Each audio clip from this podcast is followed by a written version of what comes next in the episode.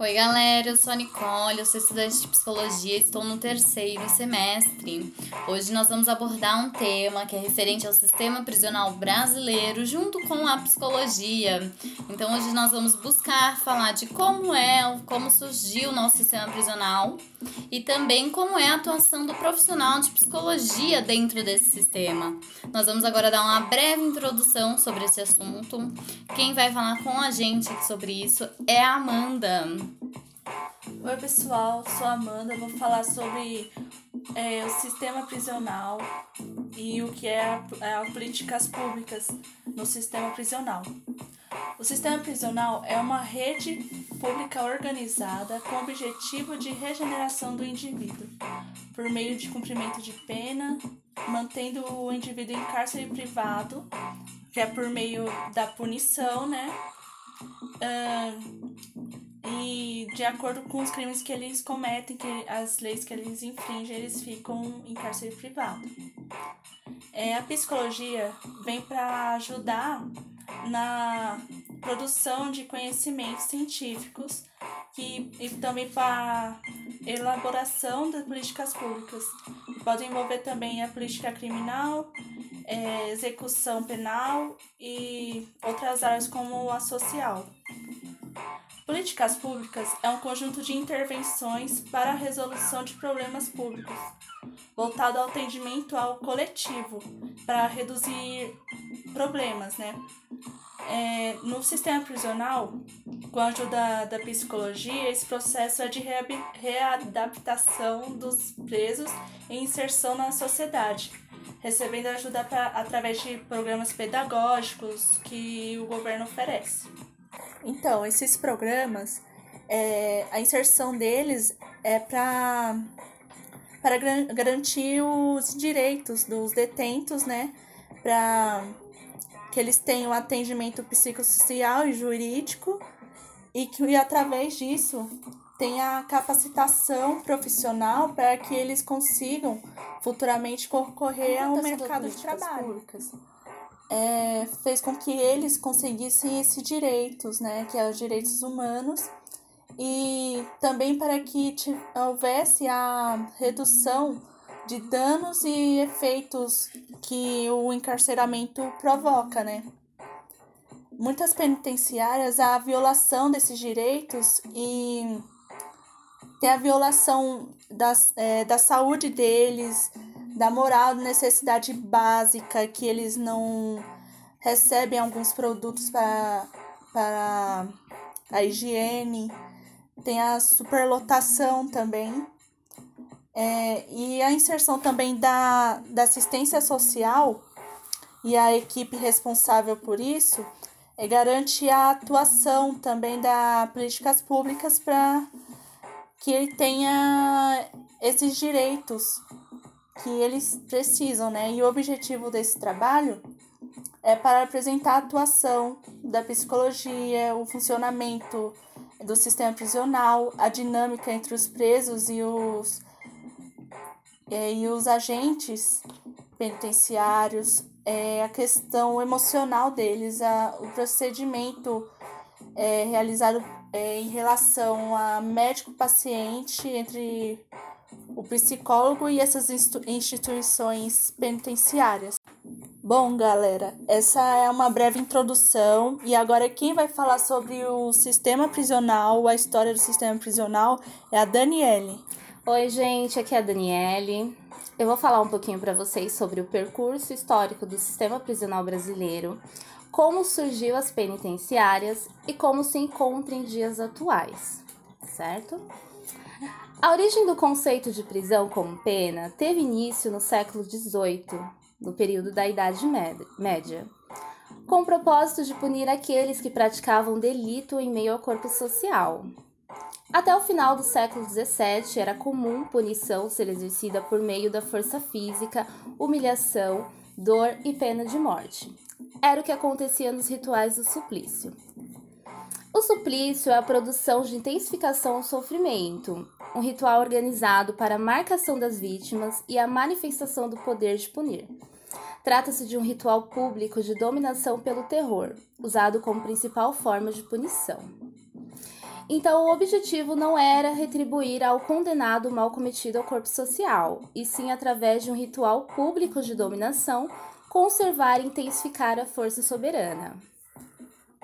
É, na segunda metade do século XVII, os protestos contra o suplício a favor da maior humanização das penas cresceram. Tornou-se necessário encontrar outras maneiras de punir, evitando o confronto entre os soberanos e os súbitos. Chega-se então à conclusão de que é preciso que a justiça criminal adote medidas justas de punição ao invés de se vingar. A nova reforma idealizou a pena denominada como pena de efeito ou pena de representação, onde as penalidades eram exibidas com o objetivo de demonstrar ao corpo social que o criminoso estava sendo punido e principalmente dar exemplo aos que assistiam. A detenção se tornou a forma essencial de castigo penal, e para a sociologia clássica, a prisão nasceu como consequência do movimento reformador. De acordo com o filósofo Michel Foucault, a disciplina logo manifestou um papel importante diante da sociedade, e especificamente essas regras disciplinares se dividem em três partes. A primeira delas é a vigilância hierárquica. Funciona como poder de corpo alheio, integrado por meio verticais de relações exercidas por dispositivos observadores. Ou seja, monitoramento é, de câmeras é, em todos os estabelecimentos hoje são exigido monitoramento de câmera. Os procedimentos disciplinares super, superam rapidamente com enorme complexo de aparelho judiciário, elaborando pelos reformistas. A disciplina que antes estavam restrita em instituições religiosas e militares durante o século XVII e XVIII se expandiu, passando a ser utilizado em hospitais, clínicas, manicômios e escolas, tentando assim sua multiplicação sobre toda a sociedade. A disciplina passa a ter uma função de produzir indivíduos úteis, tornando-se assim importante para os setores mais centrais e produtivos da sociedade o Estado se apropria da disciplina, vigilância, violência para manter a população ciente de suas regras. A polícia é o aparelho estatal que tem por função fazer reinar a disciplina na sociedade. Então, no ano de 1920, foi inaugurado nos Estados Unidos, na cidade de Illinois, o projeto prisional panóptico, que deu origem à prisão que não prevê o sofrimento físico e nem a tortura. O objetivo não era punir, mas vigiar e controlar. Ver sem ser visto, essa era a intenção. No panóptico, as celas dos presos estavam expostas ao redor de, um, de uma torre central, onde ficava o guarda encarregado da vigilância. Uma única pessoa podia vigiar todas as celas sem serem notados. Os prisioneiros nunca tinham certeza se havia alguém olhando do outro lado. O medo e o receio de não saberem se estavam sendo observados levá-los a adotar um comportamento desejado pelo vigilante, evitando cometer qualquer erro que podia prejudicá-los. Em cada um deles, porém, o poder está marcado os corpos, dizendo aos indivíduos como devem ser e como devem agir, se mover e pensar. É, no Brasil, foi a partir do século XIX que deu início ao surgimento de prisões como celas individuais e oficinas de trabalho. O Código Penal de 1890 possibilitou o estabelecimento de novas modalidades de prisões, considerando que não mais havia pena perpétua, limitando-se às penas restritivas de liberdade individual, como a penalidade máxima de 30 anos, bem como prisões celulares, reclusões de trabalho obrigatório, prisão disciplinar e também a separação de estabelecimentos prisionais em masculinos e femininos, que no Brasil é prevista pela lei. Tais dispositivos legais definiram a criação das primeiras instituições penitenciárias brasileiras, no modelo chamado Casas de Correções, em diversos estados.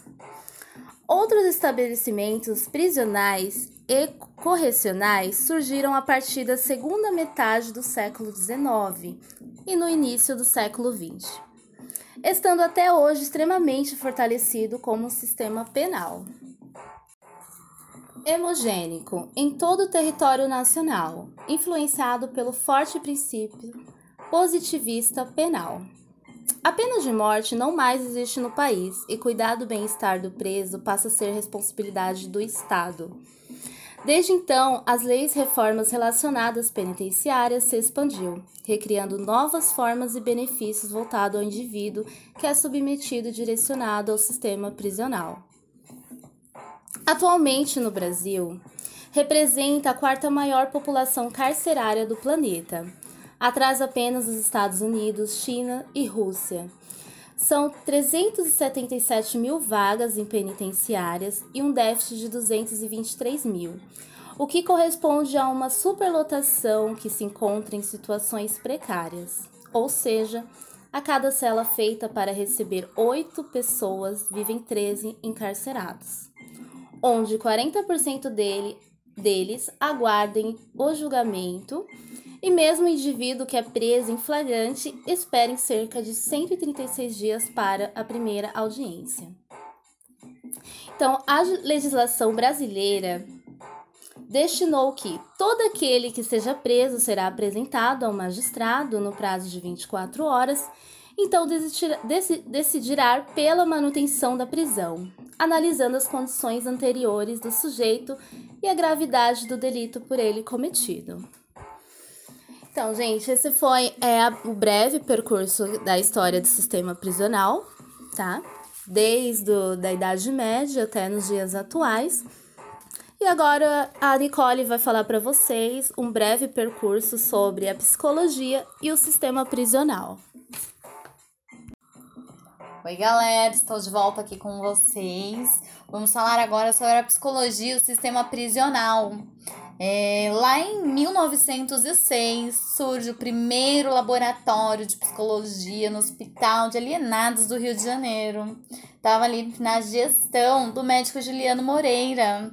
E ainda nessa mesma época é marcado, essa época é marcada é, pelos laboratórios de psicologia, qual a principal função deles era fazer exames em doentes mentais. E ainda nessa época, ela era muito influenciada pelos pensamentos positivistas. Continuando aqui na década de 20, a psicologia é marcada por ganhar força entrando no sistema prisional, que lá em 1921, ainda no Rio de Janeiro, é inaugurado o primeiro manicômio judiciário brasileiro, que logo após esse período que ele foi né, inaugurado, é, já tem logo o primeiro, o primeiro preso. E depois, assim, ele começou com esse nome, né? Manicômio Judiciário Brasileiro. Depois, devido à gestão do Heitor Carrilho, ele caçou, pass... o manicômio acabou passando a se chamar Manicômio Judiciário Heitor Carrilho. E durante esse período, surge o primeiro caso a ingressar, né? O primeiro preso a ingressar no, no, no manicômio. Esse preso, ele é o preso 001, conhecido como Fenóbrio, um índio do Brasil, que ele cometou, cometeu desde práticas menores, né, de menor importância, até modalidades criminosas, como ele se passou por ginecologista, ele se passou por médico, cirurgião dentista, e ele também teve episódios de abuso sexual. Então, o ele ficou preso durante um bom tempo. Então, ele acabou, né, morrendo na prisão e o nosso historiador Ferla, em 2005, comentou sobre o diagnóstico do índio nosso do Brasil como um portador de uma psicopatia caracterizada por desvios éticos, resistindo à fórmula da loucura moral e perversões instintivas expressas no homossexualismo com impulsões. Ele tinha também formas sádicas, estado esse a que se juntam ideias delirantes de imaginação e de caráter místico. Então, esse foi um breve percurso, né, referente à psicologia e o sistema prisional, tendo aí o primeiro preso no nosso manicômio.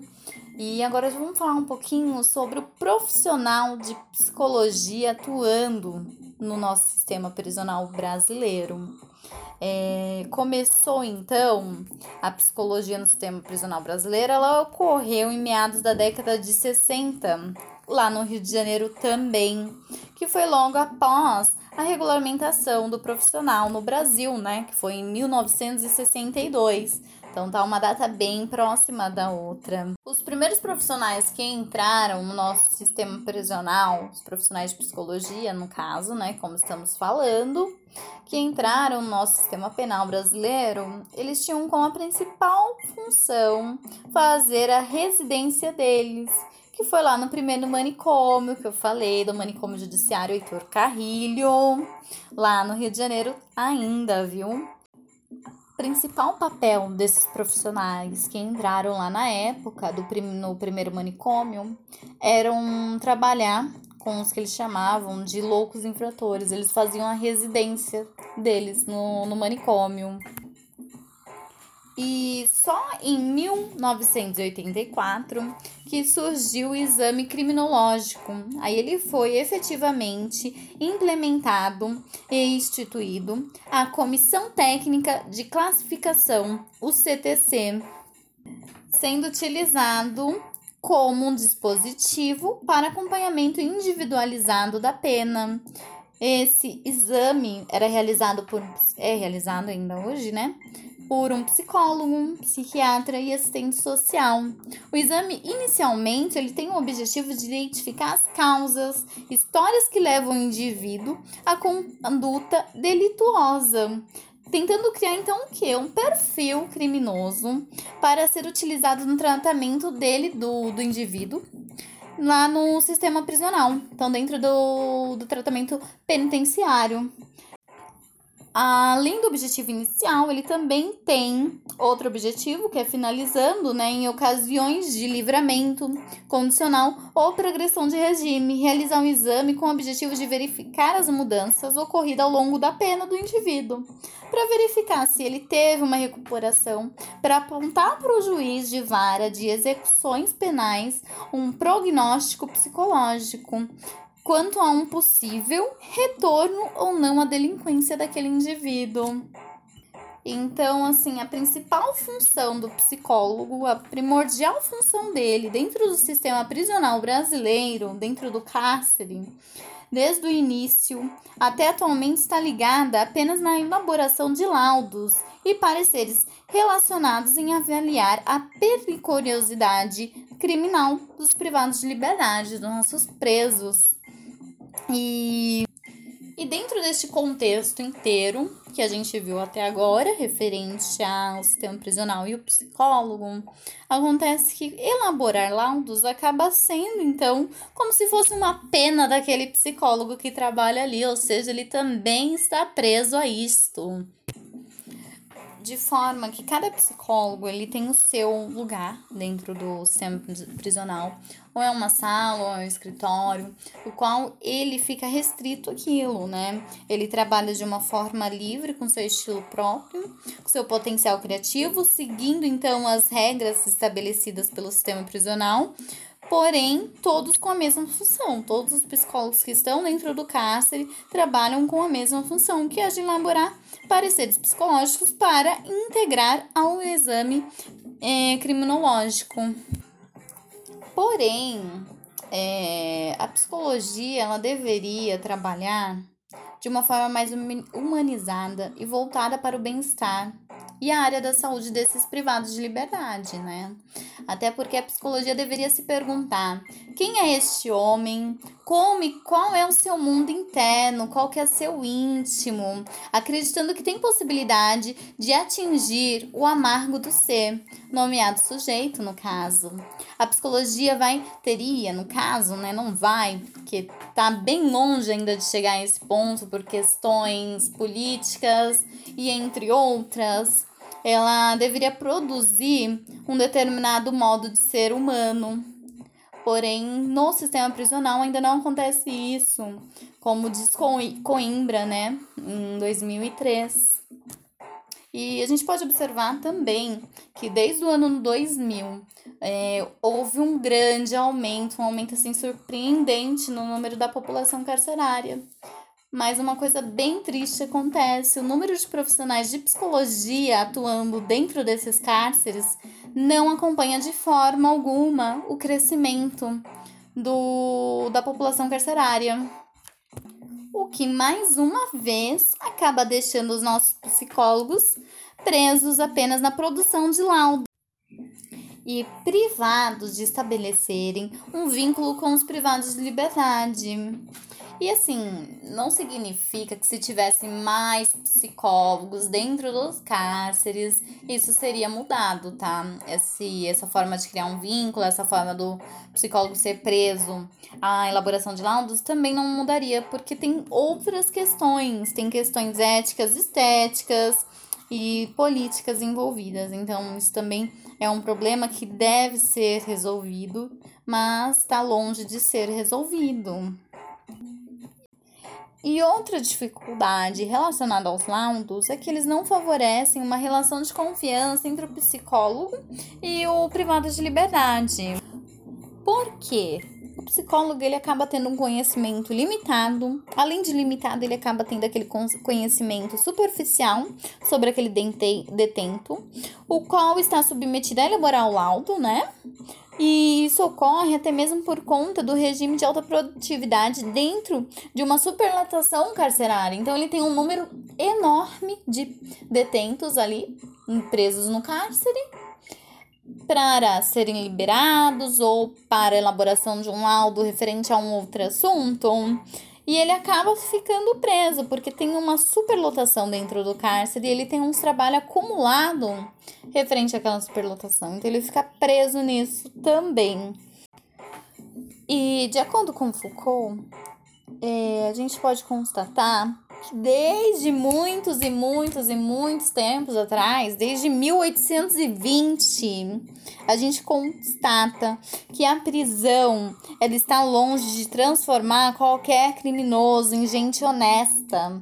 A prisão ela serve apenas para fabricar novos criminosos ou para fundamentá-los ainda mais na criminalidade. Então ela não vem aquela prisão, tipo, ai, ah, vai corrigir, vai sair dali um ser humano melhor. Não. Normalmente o ser humano que entra lá, ele sai pior do que quando ele entrou. É uma verdadeira escola de criminosos. Ocorre também uma dificuldade do profissional de psicologia dentro do cárcere, que é ele pode atuar dentro do cárcere, mas ele não pode de fato conhecer o cárcere, o que deixa uma brecha enorme para que o sistema prisional fale nos direitos humanos daqueles que vivem ali. Então, como que pode falhar os direitos humanos? Tem psiquiatras, tem psicólogos, tem polícias, tem isso, isso e aquilo lá dentro do cárcere. Aí que tá. Porque essas pessoas, no caso exclusivo do profissional de psicologia, ele pode trabalhar dentro do cárcere, mas ele não pode conhecer de fato aquele lugar que ele trabalha. Ah, Nicole, mas qual que é a importância do psicólogo conhecer o local onde ele trabalha ali, né? No, dentro da penitenciária, dentro do cárcere. Gente, ele tem que entender o porquê. Porque, assim, dessa forma, a gente pode testemunhar, a gente, né, no caso, psicólogo, pode ver as condições carceradas vividas pelos aqueles detentos. Porque eles vivem ali todos os dias da vida dele ou até ele sair de lá. Então, ele vive uma realidade de superlotação carcerária, a comida que eles comem, como que é servida, as condições de limpeza, como que é as condições de limpeza dentro de uma prisão, a qual está lá vários e vários seres humanos, seres humanos, as condições de saúde e assistência que eles recebem quando adoecem, e a corrupção, como que é a corrupção notoriamente existente nos cárceres, como se processa e como afeta o seu dia a dia. As visitas que eles recebem, como que ele recebe a família, como que ele recebe aquela visita que vai lá vê-lo. Entendeu? Tem uma assistência para tudo isso. E tudo isso, ao meu ver, não só ao meu ver, mas ao ver do, do, de Halter em 2016, faz parte da atuação do psicólogo, então ele não deveria ser privado de conhecer o cárcere. Para fazer esse trabalho junto com o meu grupo, a gente chegou a parte de ler algo que inclui muito o que eu acabei de falar aqui. Vou dar um exemplo para vocês que eu li lá no artigo de Filho e de Lima, de 2018, que eles foram vivenciar ali um cárcere, ver como funciona, trabalharam inclusive em um, e eu vou relatar para vocês como eles contam que a chegada de um jovem afrodescendente, ele foi custodiado esse esse afro pelo Estado né, pelo crime de tráfico de drogas, que a maioria da população carcerária hoje é por tráfico de drogas. Enfim, esse jovem chegou no primeiro dia dele, ele se dirigiu à sala de curativos e aí esses, né, o Lima e o filho que estavam observando, seguiu o jovem. Esse jovem ele se sentou no chão, começou a chorar, tampando os ouvidos com as duas mãos e dizia: "Eles querem me matar. São muitas vozes, eu não aguento mais. Eu tenho que sair daqui. Me ajuda, doutor." Então, é, caberia ali a esse jovem nitidamente uma consulta com um psiquiatra, né? Só que não é necessariamente o que ocorre, né? E na semana seguinte, esse mesmo jovem fez um profissional de refém com o, intu com o intuito de materializar o seu desejo, que era o quê? Era sair daquele espaço violador tão destrutivo para a sua saúde mental. E como que lidaram com a situação ali daquele jovem? Esse jovem ele foi contido com um tiro na perna e um no, abdômen. E logo depois ele foi encaminhado para o hospital de território para a realização de cirurgias. Então ele só queria cuidar da saúde mental dele. Ele estava desesperado a ponto de pegar um profissional de refém.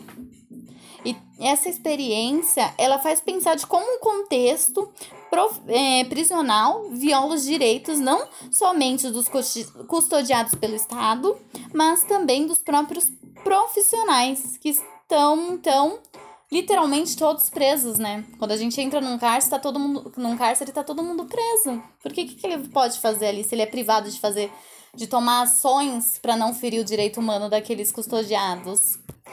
E isso nos leva também a uma reflexão do nosso filósofo Spinoza, que ele diz que o indivíduo é composto por múltiplos indivíduos e nos leva lá para o tempo de concentração, dos campos de concentração, onde ainda se faziam presentes, né?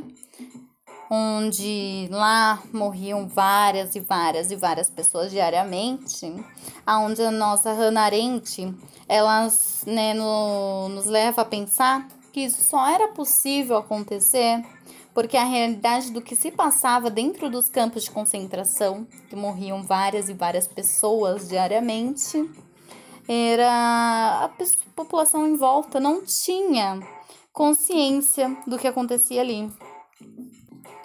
Não tinha consciência ou era apenas ignorada mesmo pela população. O que remete atualmente aqui no Brasil com nós todos, todos os dias dentro dessa sociedade, gente. A sociedade brasileira, ela tem uma total assim indiferença um, que em relação ao destino daqueles que são condenados e que cumprem suas penas nas penitenciárias brasileiras. Porque lá, no, na época do tempo de concentração, morria muita gente. E assim, era ignorado aquela realidade, né? A população ignorava aquela realidade, não buscava saber, não tinha consciência. E hoje a gente pergunta para você aí, que tá me ouvindo agora, você tem consciência? Você já parou para se perguntar o que acontece com aquela pessoa que foi presa? Acredito que não, né? Porque até então, antes de fazer esse trabalho, sendo bem sincero, eu também não pensava. Então é algo muito bacana da gente colocar a mãozinha na consciência e falar: pera, será que uma calamidade, igual aconteceu há muitos anos atrás, pode estar acontecendo agora e a gente não sabe? Enfim, né? Após colocar a mão na consciência, levar isso um pouco em conta, a gente tem uma outra, outra realidade aqui referente aos privados de liberdade ainda, de como eles acabam sendo estigmatizados pela sociedade. Então, mesmo depois que eles cumprem a sua pena, total ou parcial, indiferente, isso mesmo depois que ele pagou lá aquilo que ele devia para a justiça, ele apresenta ter um bom comportamento na prisão, ele é um preso exemplar, ele trabalha, ele estuda.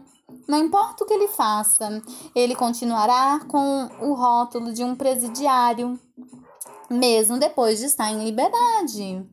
E outra coisa, é comum que o privado de liberdade ele perceba com toda clareza que não importa o que ele faça, o quanto ele se esforce, não deixará de ser visto como um criminoso, como uma verdadeira encarnação do mal. Então ele vai levar aquilo pro resto da vida dele, entendeu? E assim, não adianta a gente querer cobrar alguma coisa, porque que nem nós voltando ao filósofo Spinoza, é, a gente vive numa sociedade onde tudo se dá por penas e punições para resolver conflitos sociais. E a sociedade que precisa fazer isso para resolver esses conflitos sociais é uma sociedade mal organizada, que usa a solução penal e policial para resolver conflitos sociais ao invés de encará-los para ter uma resolução. Pois quando esses conflitos sociais se tornam letais, significa que a sociedade está mal constituída. E essa lógica de punição ela é totalmente danosa para, para a nossa sociedade e para o indivíduo também, porque um indivíduo se faz com outros indivíduos, logo é uma sociedade. E o Brasil ele tem um índice imenso de desigualdade. O que traz de planos de fundo essa desigualdade é o nosso crime. Sendo assim, não é para a gente se surpreender quando o indivíduo sair do local dele para ir roubar, para ir matar, para prejudicar outros indivíduos assaltando, enfim, cometendo esses delitos, para conseguir benefícios financeiros e riquezas, onde a gente vive numa sociedade que só se baseia na competitividade. Então, assim, quando acontece um crime, acontece alguma coisa, a gente fica, nossa, vocês viram? Em grande maioria as pessoas ficam né? Mas não colocam lá a mão na consciência e verificam que também fazem parte de tudo isso. Então eu vou finalizar isso aqui com um exemplo, um exemplo assim aleatório de uma série daquela um Maluco no Pedaço. Tem um episódio dessa série que relata um jovem que cometeu um crime, foi julgado e de uma forma de reinserir ele na sociedade, o, a família ali do Will Smith, né, no Maluco do Pedaço, contrata ele para trabalhar na casa. E aí na casa some um objeto da família. Vários objetos, não foi só um, foram vários, né? Objetos da família. O que acontece? A família subjuga aquele indivíduo que acabaram de contratar como se ele tivesse pegado, só que na verdade não foi ele. Então, assim, não importa o que ele faça, ele ainda vai continuar sendo visto como um criminoso. Este então foi o nosso trabalho. Um grande abraço a todos. Até a próxima!